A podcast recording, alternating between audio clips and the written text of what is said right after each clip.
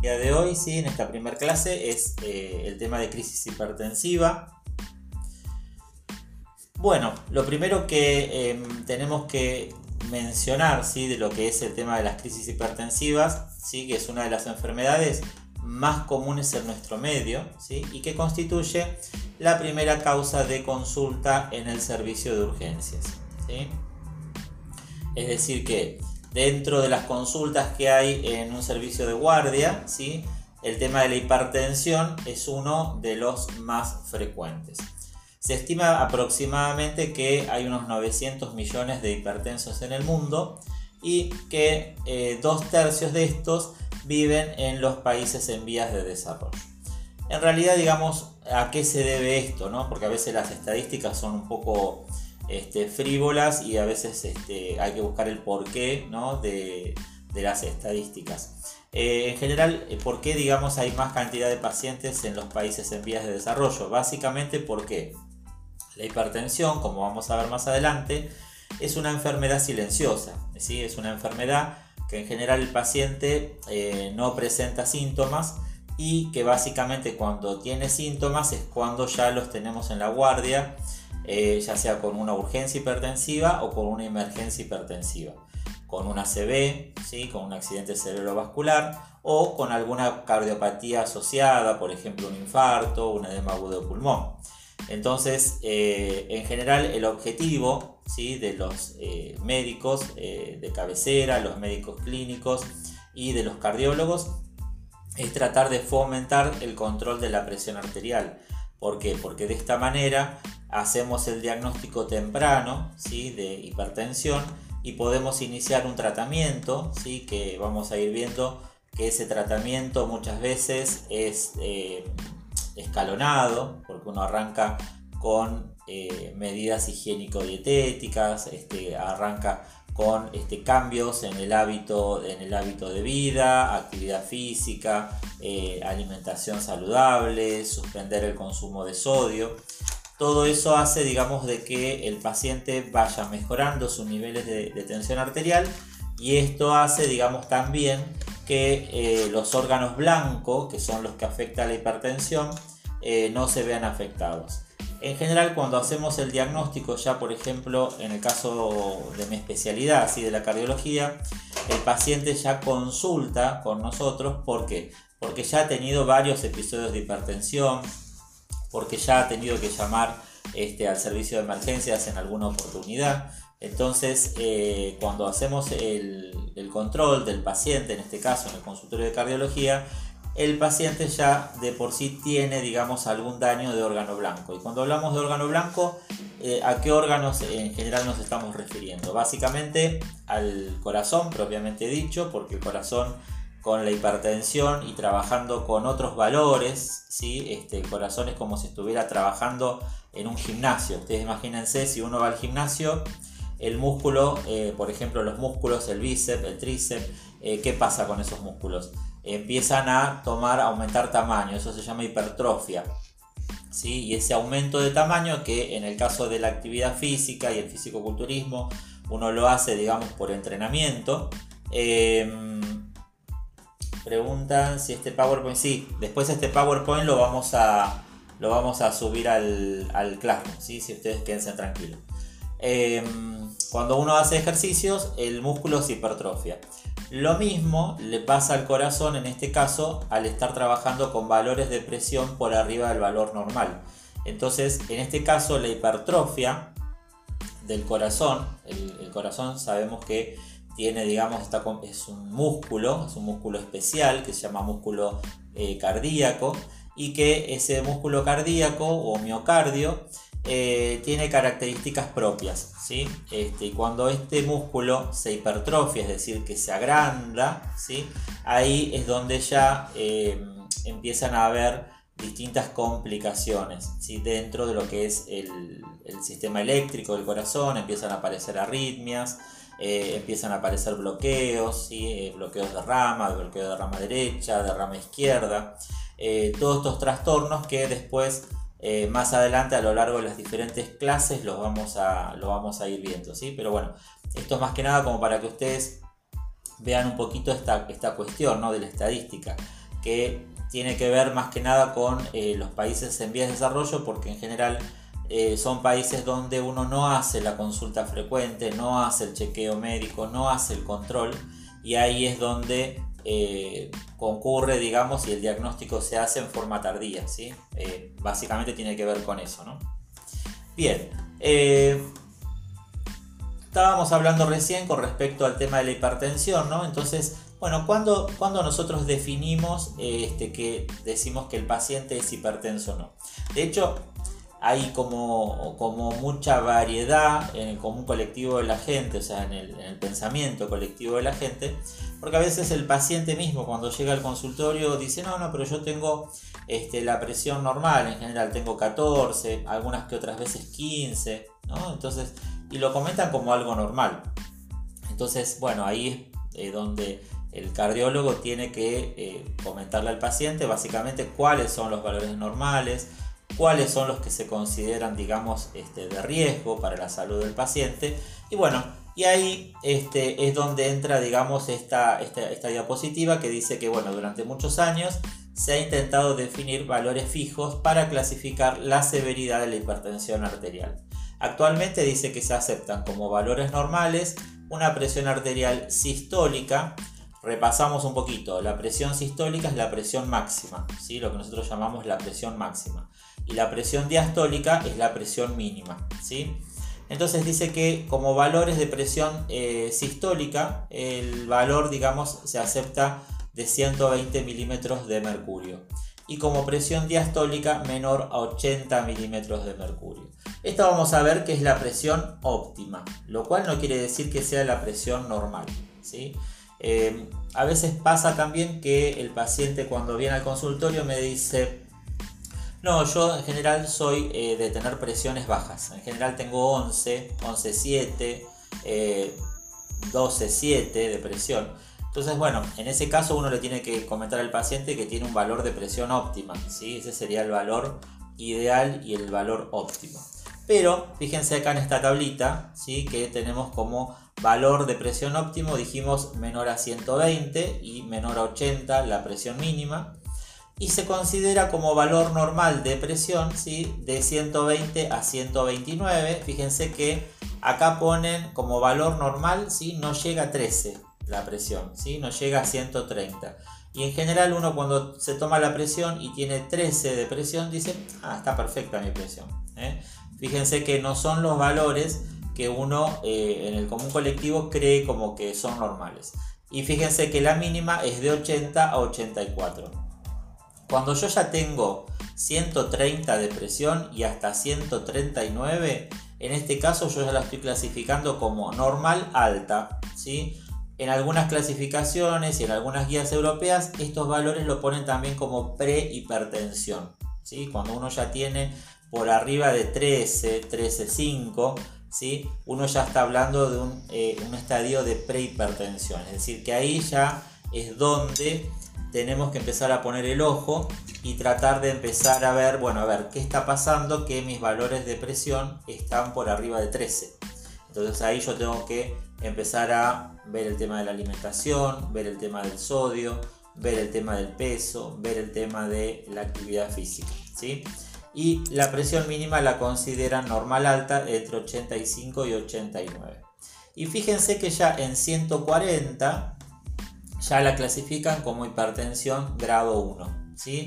Entre 140 y 159, es decir, no llega a 16, ya está dentro de lo que es hipertensión grado 1. Y en el caso de lo que es la presión mínima, a partir de los 90 hasta los 99 milímetros de mercurio. Eh, después en el, estadio 2 de hipertensión ya es de 16 hasta 179 y la mínima desde 100 hasta 109. Eh, ¿sí? Después el estadio 3 es mayor o igual a 18. ¿sí? Ya en un estadio 3, cuando un paciente concurre al consultorio y uno le toma la presión y tiene 18, eh, ya está en un estadio 3. Seguro que ese paciente que está en estadio 3 ya va a tener lesión de órgano blanco. ¿sí? Cuando hablamos de órgano blanco estamos hablando de algún signo de hipertrofia en el electrocardiograma, de algún tipo de arritmia dentro del, electrocardiograma, eh, alguna afectación a nivel renal, ¿sí? Eh, alguna retinopatía o alguna afectación a nivel del, campo visual. ¿eh? Esos serían los órganos blancos en los que afecta la hipertensión. ¿sí? Estos estadios vamos a ver después que son importantes porque nosotros cuando informamos, por ejemplo, una presurometría, ¿sí? que es el estudio MAPA, que es el holter de presión de 24 horas, bueno, en esos estadios cuando nosotros informamos los valores de presión, tenemos en cuenta en general estas guías, ¿sí? Entonces, eh, si tenemos registros por arriba de los 14, es decir, de los, 140, este, y menores a 160, cuando ponemos la presurometría, el informe, informamos ahí que se registraron valores, si en el caso que sean solamente sistólicas, informamos el sistólico, si es sistodiastólica es porque tiene las dos, tanto la máxima como la mínima eh, elevadas. Y ahí ponemos si es eh, grado 1, grado 2 o grado 3. A veces el paciente suele tener valores que van entre el grado 1 y el grado 2. A veces puede tener valores que van entre el grado 2 y el grado 3. ¿sí? Todo eso va a tener que ver con la severidad, digamos, del, del, cuadro y también va a tener que ver con el tratamiento que tengamos que hacer. ¿sí? Mientras más alto sería el grado, más rápido tenemos que trabajar en corregir esos valores de presión. Bien, fíjense que acá eh, en general el Joint National Committee eh, de Hipertensión Arterial, que se reunió en el 2003, y clasificó la hipertensión según la severidad en lo que sería el estadio 1, ¿sí? que lo pone entre 140 a 159 la máxima y 90 a 99 la mínima el estadio 2 mayor a 16 y mayor a 100 la mínima. ¿sí? En general, el Joint National Commit es el que se utiliza para el diagnóstico de hipertensión y el que se utiliza en los informes de eh, las presurometrías. ¿sí? Lo tomamos siempre con este parámetro. ¿sí? Eh, bueno, y acá tenemos la tablita donde podemos ver, básicamente es lo mismo que les puse en la tabla anterior, nada más que esto está sacado directamente del American Heart. Eh, y acá lo que podemos ver son los valores, fíjense que ponen como valores normal, ¿sí? valores menores a 120 y menores a 80. ¿sí? Elevada ya lo pone como entre 120 y 129, es decir, menor a 130 y eh, mayor a menor a 80. Y después ya lo ponen como hipertensión en estadio 1 o prehipertensión, eh, cuando ya tenemos arriba de 13 pero menor a 14 y eh, entre 80 y 89. ¿sí? Bien. Lo que nos tiene que quedar en claro, digamos, con, todas estas guías, ¿sí? Eh, que van a ir variando, ¿por qué es, es que no se ponen de acuerdo con el tema de cuáles serían los valores normales de hipertensión? Porque toda la población en el mundo no es exactamente igual, eh, la hipertensión y las características de la hipertensión van a variar según, este, el, según el sexo, si, son, eh, si es varón, si es mujer, va a variar según la raza, ¿sí? Eh, la población hispánica no tiene, digamos, los mismos hábitos genéticos este, ni alimenticios que la población este, europea o que la población este, asiática. Entonces, todo esto hace que en general cada región va tomando estas guías, pero básicamente las va adaptando, digamos, a su población. ¿sí? Fíjense que esta otra de acá nos muestra este, eh, un poquito más con respecto a lo que sería la población eh, hispánica o española. Entonces, eh, dice acá que lo toma como crisis hipertensiva, ¿sí? Cuando ya tenemos mayor a 180 y mayor a 120 la mínima. en la Sociedad Catalana de Hipertensión lo toma cuando es mayor a 190 y mayor a 110. Y la Sociedad Española de Hipertensión, que en general es la que tomamos mucho nosotros porque tenemos mucha población de origen hispánica, es mayor a 210 y mayor a 120. Fíjense cómo varía, ¿no? De acuerdo a el rango de población. Pero sí lo que tenemos que tener en claro es que cuando un paciente eh, viene al consultorio y tiene 14 de presión, sabemos que no está bien. que cuando tiene el paciente mayor a 180 de presión, sabemos que es una presión elevada, que es un estadio 3 y que corre riesgo, digamos, de eh, tener un accidente cerebrovascular, de tener un infarto, de tener, como dice acá, una isquemia cerebral. ¿sí? El término crisis hipertensiva ¿sí? se usó por primera vez, dice acá, en 1914. ¿eh? Quienes la definieron como una hipertensión arterial severa acompañada de compromiso vascular cardíaco, cerebral y renal. Y tenía una evolución fatal culminando en un infarto de miocardio, una falla renal o una isquemia cerebral. ¿sí?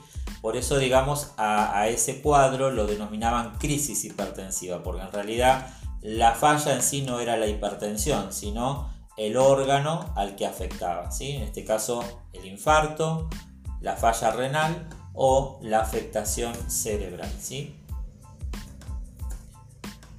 Hoy en día, dice, se acepta la elevación severa de la presión arterial, generalmente mayor a 179 la máxima y mayor a 109 la diastólica, en presencia de órgano blanco como definición de crisis hipertensiva. Es decir que yo tengo un paciente, viene al consultorio, tiene 160-100 de presión. Ese paciente, ¿yo le pongo como diagnóstico crisis hipertensiva? No, ¿sí? solamente en ese caso tiene una hipertensión eh, estadio 2, podemos clasificarla como un estadio 2, pero no es una crisis hipertensiva, ¿sí? es solamente una hipertensión. Recuerden que para que uno pueda eh, definir un paciente en crisis hipertensiva, lo que tiene que tener el paciente acompañado ¿sí? es el daño o la falla de algún órgano, en este caso corazón, riñón o cerebro. ¿sí?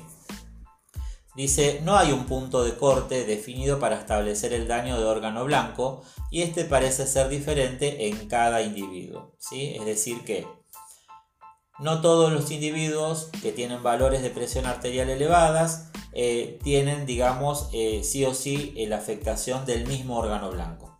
¿sí? Esto va a variar de acuerdo a la genética, de acuerdo a los antecedentes, este, los antecedentes familiares. Eh, si yo tengo, por ejemplo, en mi familia antecedentes que todos tenían alguna cardiopatía, o eran chagásicos, o tenían arritmias, o tenían este, una miocardiopatía dilatada, es decir, que tenía agrandado el corazón, en general yo con mi hipertensión voy a tener una, preponderancia o una tendencia a que mi órgano blanco afectado sea el corazón. ¿sí? Si yo tengo antecedentes familiares por parte de la, de la parte renal, el órgano blanco va a ser el riñón y así en esta cuestión. ¿sí? El compromiso de órgano blanco dice puede ser, como dice acá, cardiovascular, es decir, que el paciente manifieste como síntoma una angina. ¿sí? ¿Qué sería una angina? El dolor de pecho, ¿sí? sin llegar a ser un infarto. ¿eh? Sería en este caso un dolor de pecho, pero eh, por una cardiopatía isquémica. Eso nosotros lo denominamos angina, que después más adelante lo vamos a ver vamos a tener una clase exclusiva de eso. Eh, en este caso el órgano blanco puede generar un edema agudo de pulmón, a nivel del sistema nervioso central puede hacer una encefalopatía, es decir, que el paciente puede tener un deterioro del sensorio, puede tener una pérdida de conocimiento, se puede desmayar, puede tener eh, un accidente cerebrovascular, que ese accidente cerebrovascular puede ser isquémico, si se obstruye alguna arteria y, se produce un infarto en, alguna región del cerebro, o puede ser hemorrágico si hay alguna predisposición por alguna malformación vascular, algún aneurisma, entonces se puede romper algún vasito del cerebro y hacer una hemorragia cerebral. Obviamente que de acuerdo a todas estas cuestiones hay todo un abanico de, complicaciones y que no todas esas patologías son iguales, ¿sí? no es lo mismo un paciente hipertenso con un ACV isquémico que un paciente hipertenso con un ACV hemorrágico. ¿sí? El pronóstico, el tratamiento y todo es distinto y lo vamos a ir viendo. Eh, en el caso, por ejemplo, de eh, falla renal, en el órgano blanco renal, va a producir, por ejemplo, una glomerulonefritis. ¿Y, ¿Y de qué manera nosotros podemos comprobar si el paciente tiene alguna falla renal? Cuando viene a la consulta, en general nosotros le pedimos un laboratorio. Dentro de ese laboratorio tenemos que pedir también un análisis completo de orina. ¿sí? Entonces cuando el paciente eh, concurre con el resultado del laboratorio, por ejemplo si tiene eh, albuminuria, microalbuminuria, si tiene pérdida de proteínas en la orina, es porque el riñón está perdiendo su capacidad de filtrado. Y eso generalmente es asociado a la hipertensión crónica este, y no controlada. ¿no? Eh, asociados a la gestación, ¿sí? también tenemos crisis hipertensivas asociadas a la gestación. Y en ese caso, eh, este cuadro se denomina preeclampsia. ¿sí? Eh, la preeclampsia es un cuadro, digamos, que se da en el embarazo de hipertensión y en general asociado, digamos, a convulsiones y deterioro neurológico. ¿sí? Es un cuadro grave que también dentro del embarazo hay que hacer un tratamiento muy específico y que en general si está a término el embarazo tratar de eh, hacer la cesárea de urgencia. ¿sí?